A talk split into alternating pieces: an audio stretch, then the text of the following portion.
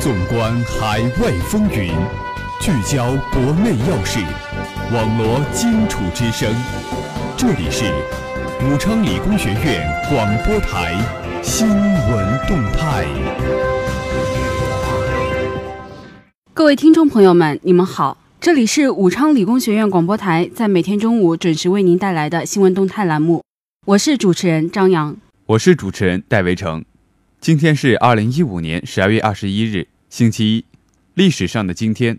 二零零一年十二月二十一日，全国野生动植物保护及自然保护区建设工程在北京正式启动。随着工程的实施，一批国家重点保护野生动物将逐步得到恢复发展，一批典型自然生态系统将得到有效保护。下面进入今天的新闻三百秒。新闻三百秒。快速听世界。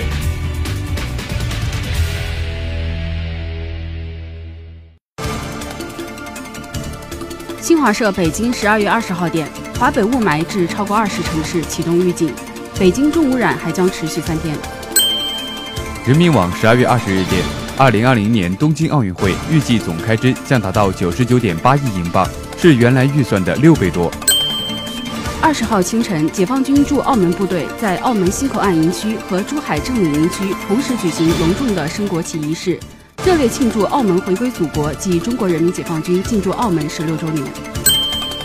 世界贸易组织第十届部长级会议十九日在肯尼亚首都内罗毕闭幕，经过五天的艰难谈判磋商，各方在一系列贸易谈判中达成历史性成果。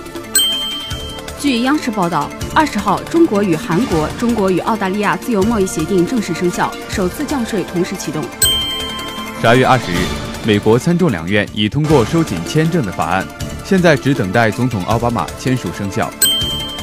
人民网十二月十九号电，当地时间十二月十九号，中华海外联谊会代表团莅临巴西，与当地侨界举行会谈，学习十一月初新加坡喜马会的精神，共度佳节，共商和平统一大业。十二月二十日，中泰双方合作建设的泰国首条标准轨铁路项目十九日正式启动。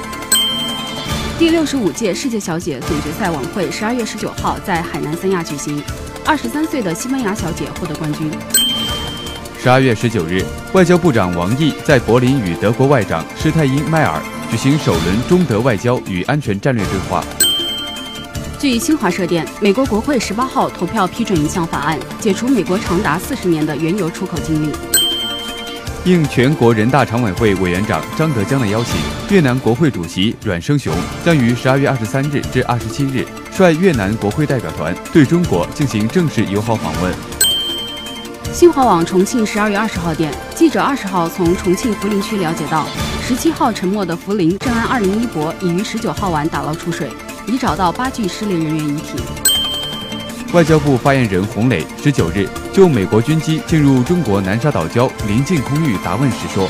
中方再次敦促美方认真反省、纠正自己的错误，采取有效措施制止任何类似危险挑衅行动，停止任何损害中方主权和安全利益、影响南海地区和平稳定的行为。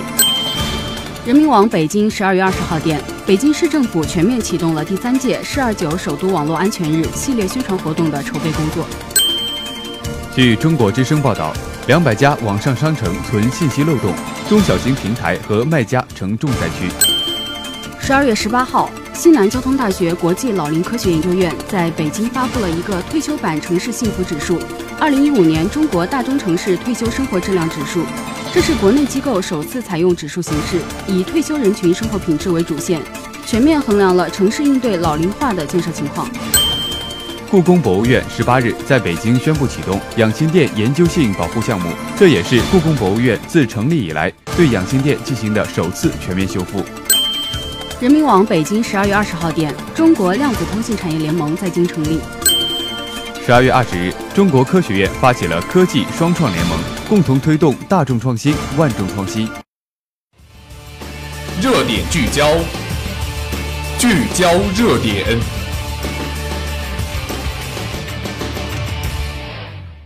首先，我们来共同关注国际新闻。全球难民今年恐超六千万，每一百二十二人中一人背井离乡。联合国十八号发布最新数据显示，全球难民人数今年可能突破六千万，相当于全球每一百二十二人中就有一人被迫背井离乡。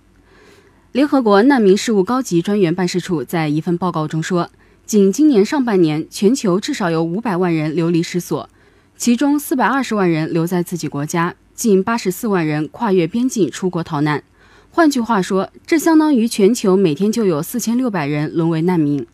依据这一数据推断，并计入今年下半年汹涌而至的庞大难民潮等因素加以考量，全球难民人数今年可能将远远超出六千万。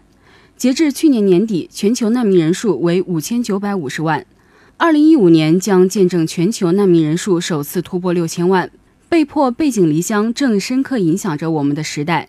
联合国难民事务高级专员安东尼奥·奥利维拉·古特雷斯说：“我们从没像现在这样需要向那些一无所有的人们展现出包容、同情和团结。”按这一机构的说法，叙利亚是全球难民的主要来源地之一。截至今年六月，超过四百二十万叙利亚人逃离祖国，七百六十万人在叙利亚国内流离失所。此外，阿富汗、伊拉克、索马里以及其他一些非洲国家国内的动荡局势，也成为造成难民问题的主要原因。接下来，让我们共同关注国内新闻。十二月二十日，国务院总理李克强日前签署第六百六十五号国务院令，公布《中华人民共和国澳门特别行政区行政区域图》。中央人民政府决定将澳门特别行政区海域面积明确为八十五平方公里。同时，将澳门特别行政区与广东省珠海市边界之间的关闸澳门边境大楼段及澳门特别行政区关闸以北至珠海边防检查站原骑楼之间用于兴建澳门特别行政区新边检大楼配套设施的地段，划归澳门特别行政区管辖。行政区域调整后，澳门特别行政区的行政区域界限包括陆地和海上两部分。陆地部分包括澳门半岛、荡仔岛和路环岛。与广东省陆界相连，界限包括：一是关闸澳门边检大楼段，即关闸澳门边检大楼北侧界限作为区域界限；二是关闸澳门边检大楼西侧鸭涌河段。海上部分将过去的习惯水域管理范围明确确定为海域面积八十五平方公里。下面我们来关注武汉本地新闻。光谷开建世界最大地下城，面积超七十个足球场。十九号，光谷中心城中轴线区域地下公共交通走廊及配套工程开工。这一目前世界上规模最大的单个地下空间项目，在打造全新地下生活方式的同时，还有望成为武汉乃至全国的地下空间利用开发的典范。这座地下空间项目地处光谷八大园区之一的光谷中心城核心区地下。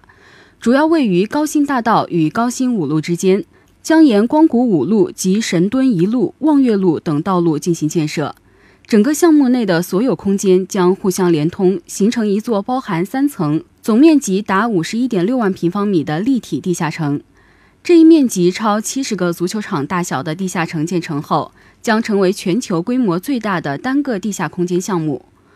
光谷中心城建设管理办公室副主任表示。此次开工的地下城将包括交通、购物、娱乐、文化等各类设施，计划分为三期建设。首期将与十一号地铁线同步错位建设，三年后，该地区就将成为一座功能齐全、便民宜居的地下城市。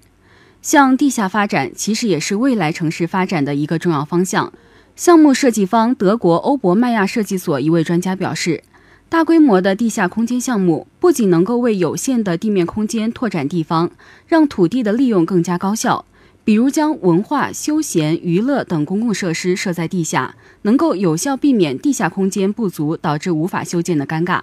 还能根治诸如交通拥堵、停车难一类的城市病。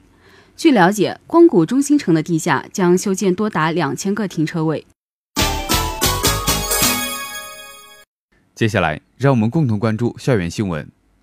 中南在线十二月二十日消息，我校重走青春上海校友会挂牌仪式及校友联谊会在上海师范大学隆重举行，近百位我校在上海各个领域的优秀校友齐聚一堂，共叙情谊。校党委书记涂方健、党委副书记、非专业素质教育学院院长、学工处处长王海涛、学工处副处长。毕业生办公室主任饶浪、校友总会秘书长魏巍等专程从武汉赶到现场，与校友共同见证我校上海校友会的诞生。北京、浙江、重庆、广东、深圳、武汉等各地兄弟校友会通过各种形式发来贺信，共同庆祝上海校友会的成立。会上，校党委书记涂方健。代表赵作斌校长、学校党政和一万六千余名师生员工向上海校友会的成立表示热烈祝贺，对筹建工作组的辛勤工作和努力付出表示衷心的感谢，对广大校友在各自岗位上取得的骄人业绩感到自豪。涂书记向校友们介绍了学校在教学、科研、人才培养和教学水平等方面取得的重大成就，同时也指出，校友会不仅成为凝聚校友。校友寄托情思、交流信息、联络感情的良好平台，同时也成为校友与母校联系与沟通的桥梁，与良师益友加强联络的纽带。他真诚期待校友们团结协作、相互学习、相互帮助、共同进步，希望校友们能够铭记追求卓越、走向成功的校训精神，在各自岗位上求真务实、开拓创新，创造一个属于自己的精彩人生。涂书记表示，母校期待着大家载誉归来，欢迎各位校友常回母校看看。会上，校友们还共同观看了学校形象宣传片，大家对学校取得的突出成就感到自豪，对学校未来的改革发展表达了美好的祝愿。在成立大会过程中，穿插着“心有千千结”“幸运密码”“进化论”等三个校友互动节目，将大会推向一个个高潮。校友们表示。虽然毕业多年，但始终关注着学校的发展。学校更名、屡获大奖等点点滴滴，都让他们激动不已。节目的最后，我们来共同关注武汉今明两天的天气情况。十二月二十一号，星期一，白天到夜间多云，最高气温九摄氏度，最低气温六摄氏度，有微风。十二月二十二号，星期二，白天到夜间小雨。最高气温九摄氏度，最低气温六摄氏度，有微风。以上就是今天新闻动态的全部内容。主持人戴维成、张扬，感谢您的收听，我们下期再见。